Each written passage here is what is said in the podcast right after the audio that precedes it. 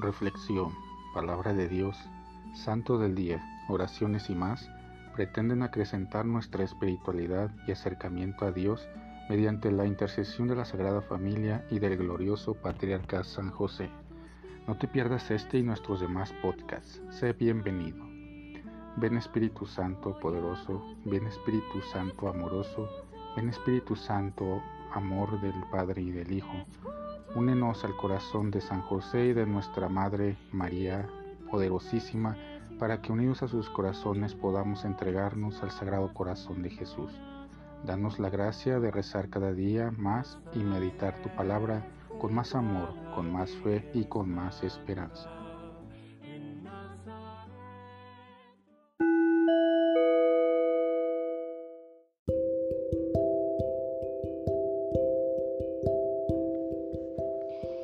En aquel tiempo, muchos discípulos de Jesús dijeron al oír sus palabras, Este modo de hablar es intolerable. ¿Quién puede admitir eso? Dándose cuenta Jesús de que sus discípulos murmuraban, les dijo, ¿esto los escandaliza? ¿Qué sería si vieran al Hijo del Hombre subir a donde estaba antes?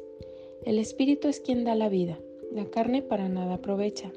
Las palabras que les he dicho son espíritu y vida, y a pesar de esto, algunos de ustedes no creen. En efecto, Jesús sabía desde el principio quiénes no creían y quién lo habría de traicionar. Después añadió, por eso les he dicho que nadie puede venir a mí si el Padre no se lo concede.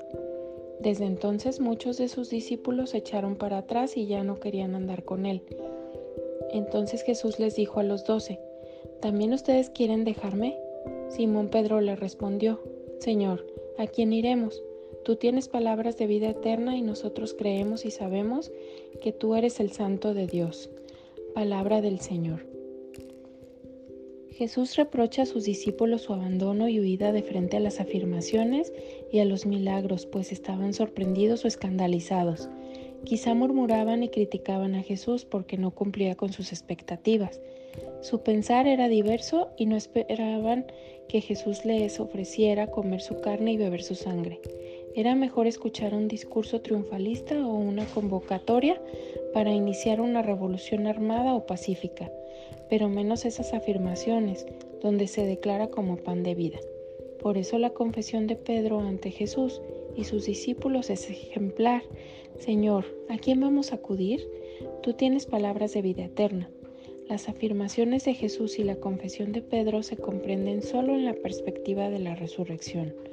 Solo el Señor resucitado puede dar vida plena a quien vive en comunión con Él y con su victoria ante la muerte. Quien lo confiesa como Señor de la vida encuentra el sentido a su vida. Nada se compara, por lo tanto, con otros alimentos o propuestas pasajeras de frente al resucitado. Quien confiesa a Jesús puede entonces irradiar vida nueva en todo aquello que emprende. Transforma sus pensamientos y su actuar es ejemplar porque está en comunión con el Dios de la vida.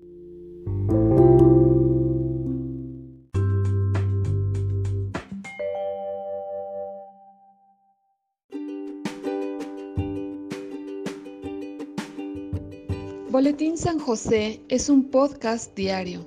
Síguelo para que forme parte de tu vida, te inspire y nutra con la reflexión de la palabra de Dios.